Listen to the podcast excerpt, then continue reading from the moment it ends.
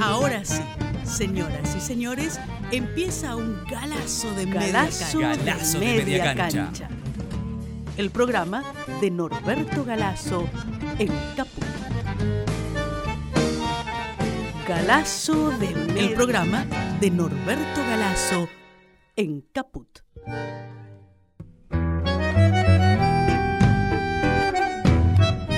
Buen día, buen día, buen día a todos, a todas y a todes, como se dice por estos tiempos. Eh, estamos en una nueva edición de, de Galazo de Media Cancha, el programa de radio que hacemos acá por Radio Caput con Norberto Galazo. Yo soy Fabián Metler y vamos a conversar durante media hora con el maestro. Hoy hemos seleccionado un personaje de profesión médica, eh, poco conocido, tiene un nombre en un hospital en la ciudad de Buenos Aires, pero ha desaparecido prácticamente de la historia argentina, que se llama Ramón Carrillo. Buen día, Norberto, ¿cómo estás? ¿Qué tal? ¿Cómo andas vos? Muy bien, bueno, ¿qué santiagueño este, este Carrillo? Santiagueño. El negro Carrillo. Ah, era el negro Carrillo. El negro Carrillo. Una expresión así, típica expresión de esas de.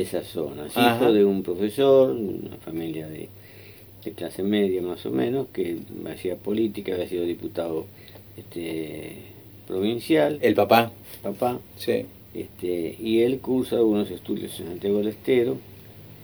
De ahí le viene de Santiago del Estero su amistad con Mansi, y él va a ser muy amigo de Homero Ah, Mansi. era amigo Miro Mansi. Claro, Y pareciera de que su acercamiento al peronismo se opera a través de Homero, Ah, porque esas cosas a veces que la amistad con los amigos hace confiar en, en las propuestas políticas, ¿no? claro, claro, claro. Él más bien se decía que venía de una posición más o menos como todo hombre del interior, que generalmente son políticos conservadores o hay cierta mm, cosa a favor de la rutina, ¿no? Ujú. Pero bueno, él ya para los años 30 se viene para, para Buenos Aires y empieza a estudiar medicina y empieza a llamar la atención por las notas que saca, Sí, porque empieza a tener este, un lugar así rápidamente, en 1942 ya es este, está en la, es titular de neurocirugía en la Facultad de Ciencias Médicas, tenía 36 años ah, muy joven. muy joven. Y en 1944 lo conoce a Perón. Claro, Carrillo conocía, conocía simplemente porque ha pasado delante de sus ojos la miseria de Santiago del Estero de los años 30. Claro. Él este, eh, nace en 1906, es decir, Ujú. tiene 20 años, y cuando tiene 20 años tiene que haber visto ese espectáculo horroroso que pinta Octavio Rivas Rune en su libro Los extranjeros en su tierra, ¿Qué dice? que donde habla de los chicos y las familias que viven en cavernas, en cavernas, en Santiago, los alrededores de Santiago. En cavernas. Sí. Eh, hoyos en la tierra, ¿no? Ajá. Y o Alfredo Palacios que va a Santiago del Estero, Catamarca, y vuelve, este, más allá de que Palacios después tenía sus, sus vacilaciones, pero vuelve diciendo, pero fíjese, este, he conocido chicos que no conocen la bandera argentina, Mm, y peor aún, he conocido chicos este, macilentos, desnutridos, que me dicen, no, yo antes de venir al colegio mi mamá me da té de brasas, ¿Cómo te abrazas? té de brasas, es decir, agua, agua caliente, calientan agua, la ponen este, un terroncito de azúcar y una brasa. Sí, un carboncito, un digamos. carboncito. Y eso se hace una especie de, en vez de ser, no, como no conocía la leche, eso se hace una especie de jugo, Mm, que es tener algo caliente en la panza Claro. antes de tomar el rumbo al, colegio. ¿no? Ese Terrible. libro de Alfredo Palacios, El pueblo de desamparados, ujú. donde se habla que al año de, nac- de nacimiento de cinco chicos ya hay uno que muere. Una mortalidad infantil del 200 por mil. Altísimo. Claro.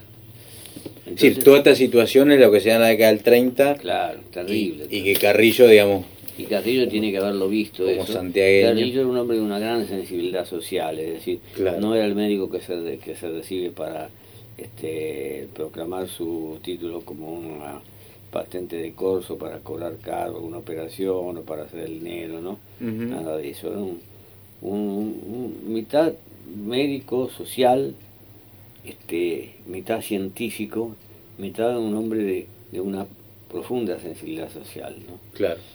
Entonces de ahí, de ahí viene la propuesta de Perón, que posiblemente se la hayan hecho a través, a través de Homero, porque en general los médicos y los profesionales no advirtieron la importancia del peronismo. Tomados por la ideología dominante, en general tuvieron ciertas reservas, que reservas que tienen todo profesional, así que cree que él es una figura importante en aquel tiempo donde el médico del barrio era una figura del barrio. Claro. ¿cierto? Yo recuerdo en mi casa que venía el médico de cabecera, mi mamá lo esperaba con una toalla, una botella de alcohol para que se limpiase las manos antes de antes y después de atender al enfermo, este, muy empilchado. Era el doctor. Claro, el doctor. era el doctor del barrio. Claro, sí, sí, sí, una, una figura prestigiosa. Entonces, este Castillo acepta participar de la Secretaría de Salud Pública, que después la transforma poco después en el Ministerio de Salud Pública, pero de Salud Pública de Asistencia Social, porque él entiende que la medicina no debe tener por función curar, sino prevenir las enfermedades. Claro, claro, es un cambio importantísimo. Eso lo tiene muy en claro. Lo dice varias veces en sus discursos. los peores microbios son las malas condiciones de trabajo. Claro. Los peores microbios son la mala nutrición. No se trata acá de, de, recurrir a remedios, lo que hay que tratar es de prevenir, hacer hacer este, salud preventiva, ¿no? Claro, Norberto. ¿Y, ¿Y Carrillo es también el que dice que la mejor política social es un buen salario? Y es claro, claro, claro. Todas esas frases, todas esas frases este, a un médico, que generalmente en la vieja formación de los médicos eran muy individualistas. Claro. Porque hasta la receta de los médicos indica cierto individualismo, porque los entienden solo ellos. claro. Pareciera que es una secta. Claro, sí, sí, sí. Uno tiene que entender el remedio que le dan y no, no se sabe. Claro. A veces ni se lo dicen. Claro. Este, la actitud paternal de muchos médicos. Yo recuerdo un pariente mío que era médico y me dijo, tuve un problema con un enfermo, ¿eh? porque le dije, pasa, te vestiste que te voy a revisar. Y me dijo, ¿cómo no? Esperame enseguida. Dije, ¿cómo esperame? ¿Cómo me va a tutear él a mí? Ah, no admitía. No, él lo podía tutear al paciente, porque el paciente era un tipo de la obra social, claro. era un trabajador común y silvestre. Estaba debajo en la escala. Claro, era el doctor.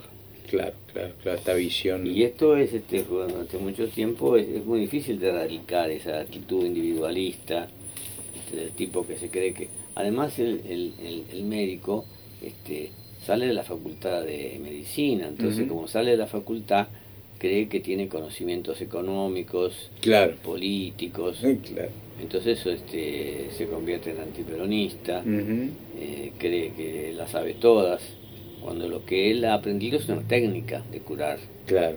En base a un mecum que le indica qué remedios sirven para, para curar determinada enfermedad. Claro, pero eso no lo habilita, digamos, para saber de otro. Claro, generalmente no sabe porque eh, los médicos de los últimos tiempos corren de un lado a otro, de una hora social a otra, no tienen tiempo de informarse demasiado, pero generalmente se definen en contra de los sectores populares. Claro. Esto es lo que pasa Entonces, Carrillo fue una excepción en ese Carrillo fue una excepción porque era un tipo muy amplio, muy amplio, y además este eh, sabía lo que lo que era el país, ¿no? Claro. Entonces él como ministro se aboca a la tarea de terminar con algunas endemias bastante graves que había en Argentina. Se dice a veces que la tuberculosis se terminó en la Argentina, aunque no se terminó totalmente, porque ha reaparecido, este, se, se terminó en la Argentina con la penicilina. Pero además de la penicilina, hay algún ensayista por ahí que dice se terminó cuando el pueblo empezó a comer.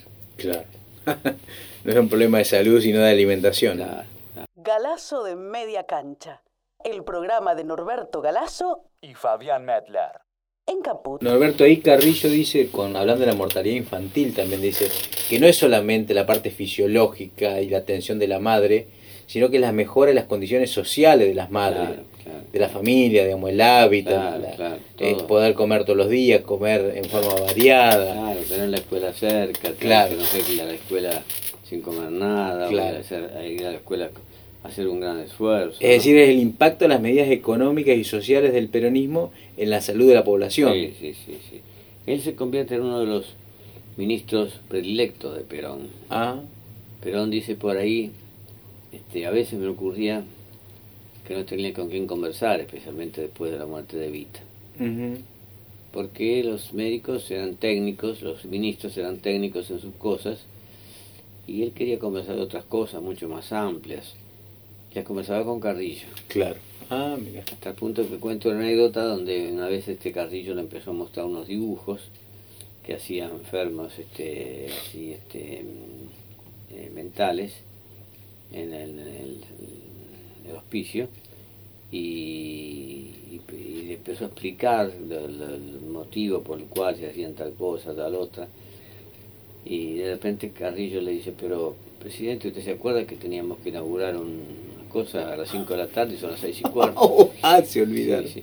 Y se fueron corriendo a inaugurar no sé qué, qué cuestión. ¿no? Claro. Y el triunfo principal de Carrillo fue el, la- la- la- el enfrentamiento al paludismo. Lo terminó, lo El re- paludismo era, era terrible en el norte y lo erradicó prácticamente. Es el transmitido por el mosquito. el- Claro, claro, por el anófeles. Este, y fue tremenda la campaña que hicieron, con desinfecciones, rancho por rancho, este, con prevenciones. Él y otro hombre que ha sido injustamente olvidado, que es el doctor Alvarado. Ah, el doctor Alvarado. Alvarado, que después fue integrante de la OMS, de la Organización Mundial de la Salud. Ah, mira. no, Y lo reconocían en el, en afuera Y no y adentro. no, no en su propia tierra. Claro. Este, cuando yo me hice la biografía de Perón, recuerdo que le pregunté a un sanitarista de primera línea que hay en Argentina, que es José Luis Escudero, Sí. junto con Floral Ferrara y algunos otros más. Este, y José Luis Escudero me dio una tabla de cómo desciende el paludismo entre 1946 y 1955. Prácticamente las cifras, por ejemplo, 122.000 casos en 1946, apenas llegan a 200 casos en Ah, 1955. un descenso drástico. Sí, sí, sí. Total. Sí, sí. Esa fue una labor extraordinaria de, de Carrillo. Ujú, Este, que por supuesto, como por, por ser peronista, era, bueno, todas las cosas que hizo, él este, creó policlínicos, multiplicó la cantidad de camas que tenían los hospitales, Claro. este, desarrolló su teoría del hospital también, y realizó una tarea muy importante en todos esos años, desde el año 46 hasta 54. Estuvo ocho años como Ah, ministro. fue ca- eh, Sí, Casi casi, todo el mandato casi de- todo el mandato. Ahí en el 54 se produce un hecho un poco curioso que no se ha terminado de dilucidar, porque en el 54 hay un enfrentamiento de Perón con la iglesia. claro. Entonces algunos argumentan de que hubo un enfrentamiento también de Carrillo, este, o que Carrillo estaría más ligado por sus posiciones originarias de familia a la iglesia, el asunto es que renuncia. Otros arguyen una cosa extraña, que fue una versión que tuve yo de Rodolfo Alzugaray. Rodolfo Alzugaray, un compañero de la izquierda nacional que estuvo trabajando conmigo mucho tiempo, que fue un hombre entregado al sanitarismo. Que, que- que iba al centro, yo lo conocí, Claro, iba al- sí, allá sí, sí, a tu centro cultural, el Disépolo, Claro, cuando estaban en La Plata. Yo lo conocí grande, Él era el administrador del hospital de neurocirugía de Aedo donde murió mi viejo. Ah, mira. El administrador. Claro, Y mira. mi viejo estuvo internado una semana, de un martes a un lunes, y bueno, yo iba y los sábados y domingos él estaba. Ah, Igual. mira. ¿Vos lo conocías ahí o...? Sí, no, no, yo lo conocía de acá, de antes, de porque él venía de Córdoba, entonces Ah. este, lo conocí acá en la Izquierda Nacional cuando Claro. este, empezamos a conversar las comunes ideologías. Y ahí, por ejemplo, este se entregaba por completo, de dejar la Claro. familia el sábado, el domingo estaba ahí, Ahí está. para ver cómo funcionaba la cocina, si se habían dado los alimentos correspondientes, sí, Ah, si se había hecho la limpieza correspondiente. Este, y todo eso este, por una cifra bastante magra, incluso en algunos momentos sin figurar en, en los registros, no sé por qué motivo, después tuvo un problema para jubilarse. Ah, mira, lo tenía en negro. Claro. Este, y bueno, él me decía, Rodolfo Azugaray, que había habido una, una discusión donde Carrillo había interpretado con uno de los ministros que el planteo de Perón, pero el Perón cuando enfrenta a la iglesia, propicia la, reapertura muy controlada, por supuesto, pero la reapertura de los prostíbulos. Ah, para joder a la iglesia. Claro. Pero muy controlada, con, diciendo que la prostitución se ejerce igual si, si, no, si no está legal, se ejerce ilegalmente y si se, ejerce ilegalmente es peor porque no hay condiciones, ni, control médico, ni nada. Entonces que había que tener un control médico, qué sé yo. Según me decía Alzugaray, este, Carrillo se convence y le manda a decir a Perón entonces lo voy a proponer en la próxima reunión de gabinete. La persona que tiene que hacer esa vinculación con Perón no le informa a Perón eso. Entonces Carrillo tenía la convicción de que Perón asentía a esta cosa. Cuando Carrillo lo, lanza en la reunión de gabinete, los ministros, algunos protestan, este, y Perón insólitamente no le da apoyo. Ah, y ahí renuncia. Y ahí renuncia. Claro. Renuncia y además andaba muy mal. Carrillo tenía una hipertensión muy grande, con dolores de cabeza tremendos. Claro. Este, y se va a Estados Unidos a curarse. En Estados Unidos parecía que era un especialista que, que curaba la... Estuvo en Harvard incluso dando clase, me parece, ¿no? Estuvo... Claro, estuvo un tiempo dando clase en la Universidad de Harvard. Este, y bueno, ahí hipertensión arterial maligna se llama eso. Una denominación parece que es muy, muy fuerte, ¿no? Que provoca intensos dolores de cabeza. Ahí está un tiempo y cuando está allí se produce el golpe en 55. Claro. Así que no regresa y este se encuentra después con que en Harvard no tienen recursos. Entonces, este porque él se va como un particular, digamos. Claro, él se va a curarse, a tratar de curarse, ¿no? Quizás una de las pocas veces en su vida que se ocupó del mismo, porque él se ocupaba siempre de los demás. Y entonces allí finalmente, con gran resistencia, acepta un puesto de médico en una empresa minera norteamericana, la Hanna Mineralization Company, que tenía una explotación en Belém do Pará, en Brasil.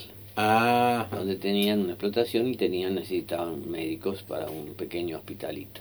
Y ahí se va a Brasil. Ahí se va a Brasil. Como empleado de esta empresa minera. Pero ocurre que eso que mm, cerca de, la desembocadura del río Amazonas. Pero poco después la empresa le va mal. Sí. Y la empresa, como todas las grandes empresas, lo despide y lo deja en Merendo Para, que era el, el Amazonas. fin del mundo. Claro.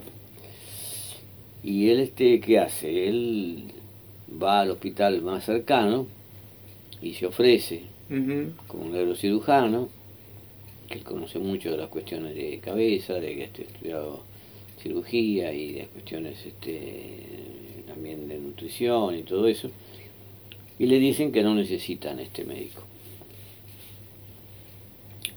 Entonces Carrillo, que era un tipo muy desinteresado, le dice, bueno, pero ¿Ustedes me permitirían venir lo mismo a trabajar?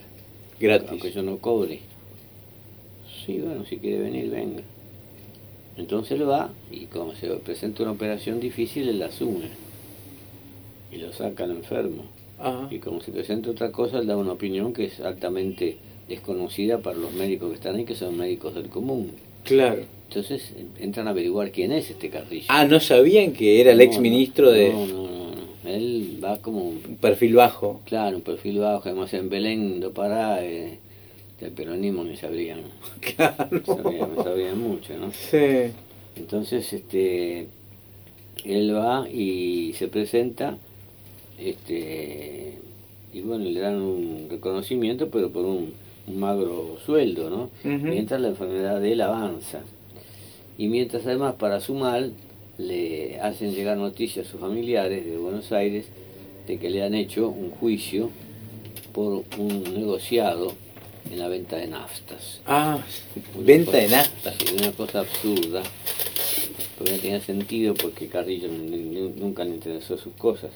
Pero habían logrado, sí, confiscarle las dos propiedades que él tenía, Sí. confiscarle todos los libros, confirmar- confiscarle todos los instrumentos de trabajo, los cuadros que tenía, y le aconsejan que no, que no vuelva. Claro. No, Norberto, para, un, te hago un paréntesis. Esto es, un- ¿cómo se llama? Se? Tenía un nombre, ¿no? Eran las comisiones especiales. Esto es la Revolución Claro, Libertadora. Claro, las comisiones investigadoras. Claro, que eran, digo, completamente Eran ilegales. claro, eran gorilas, este... Pero pues, digo, porque te, se apropiaban de los bienes se apropiaban ningún... de los bienes y además no daban ningún argumento, ni era un juicio serio, ni nada. Claro, por eso era, Claro, un, era una cosa era una confiscación. el odio de clase desenfrenado de ese momento. ¿no? Claro, claro, claro, claro. Norberto Galazo en Caput hace Galazo de media cancha. Galazo de media cancha. Galazo de media cancha. Radio Caput. Hay una carta interesante que si tenemos tiempo te la leo. Sí, sí, tenemos Él le escribe a un, ami- a un amigo en 1956. Ujú. No sé cuánto tiempo más voy a vivir, pero quiero nombrarte albacea de mi buen nombre y honor. Quiero que no dudes de mi honradez, pues puedes poner las manos en el fuego por mí. He vivido galgueando y si examinas mi declaración de bienes y mi presentación a la comisión, encontrarás la clave de muchas cosas. Vos mismo intuiste con certeza lo que pasaba en mí y me ofreciste unos pesos.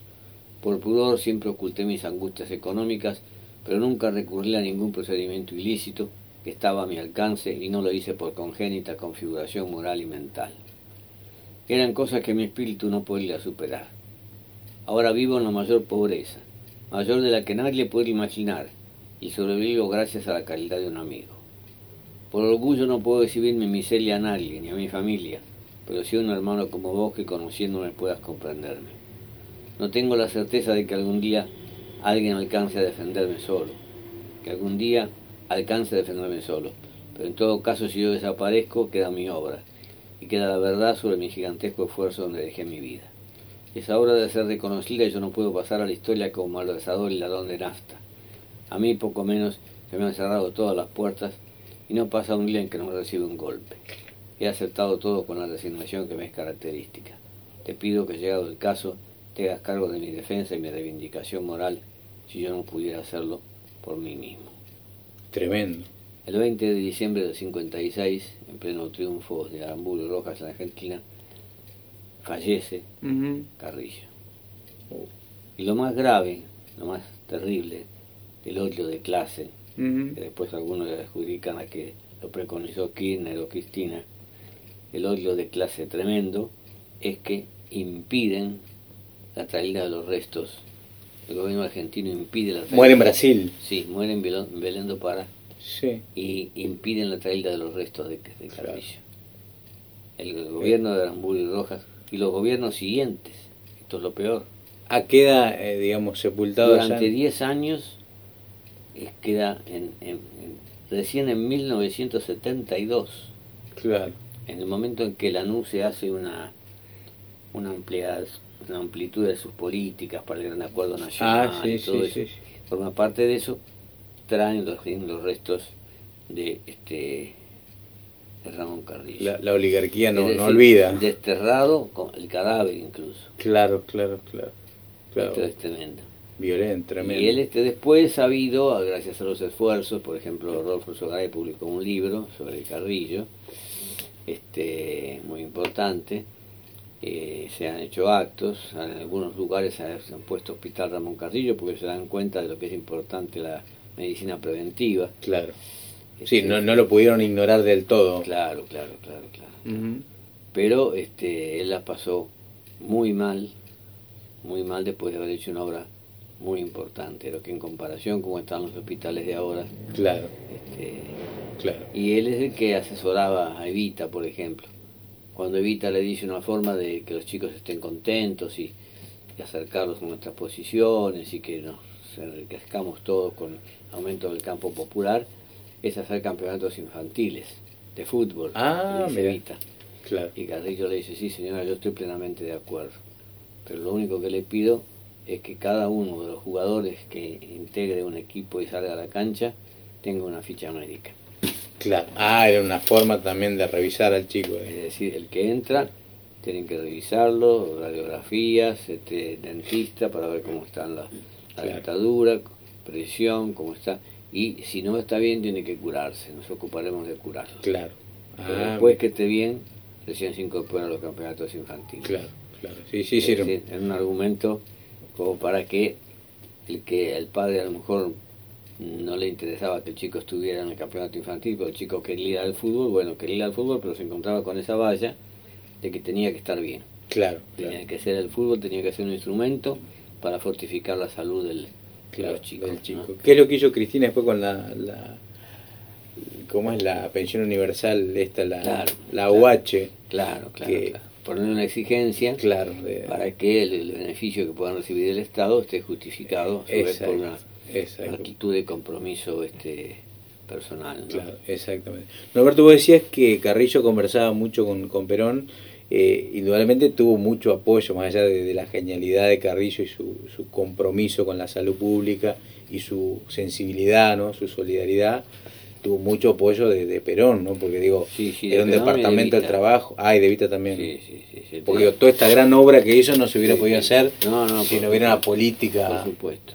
eh, por supuesto. orientada ¿no? a, a mejorar las condiciones generales de la gente. Perón era un tipo de una gran receptividad, porque después de todo Perón se había cursado eh, la carrera militar, donde insólitamente había advertido que la figura de San Martín era muy importante y se había puesto a investigar a San Martín Ah, su mira. campaña libertadora cuando era capitán. Pero más allá de eso, no era un hombre que podríamos presumir que conocía de medicina, conocía los problemas sociales. Claro. Los problemas sociales les conocía el resultado, es la pobreza porque la habían dado por todo el país, porque los militares mandan a distintos destinos. Este, pero eh, era un hombre de gran receptividad. Cuando le escuchaba una idea que le parecía que podía ser importante, la tomaba, la asumía y le daba apoyo. Claro. Porque de hecho él subió de- del departamento de, ¿cómo era? De, de salud y higiene. Claro, él fue, fue ascendiendo hasta ministerio, no había ministerio de Claro, salud, por eso digo. como no hay ahora tampoco. Claro, como no hay ahora, serán Ahora- coincidencia de los tiempos. Ahora hay secretaría de salud. Claro, la han degradado. Sí, es sí, sí. todo un símbolo, ¿no es cierto? Bueno, Alberto, se nos terminó eh, nuevamente el tiempo. Bueno, fenómeno. Te propongo que nos veamos la, la semana que viene. ¿Cómo no? Bueno, decimos a los oyentes que nos vuelvan a, a sintonizar. Hoy hablamos eh, sobre Ramón Carrillo, un médico sanitarista que fue ministro de Perón. Y bueno, seguiremos la semana que viene con algún personaje sorpresa. Bueno, chao. Hasta Chao, semana que viene. chao, chao. Los malditos. Los rebeldes. Los imprescindibles.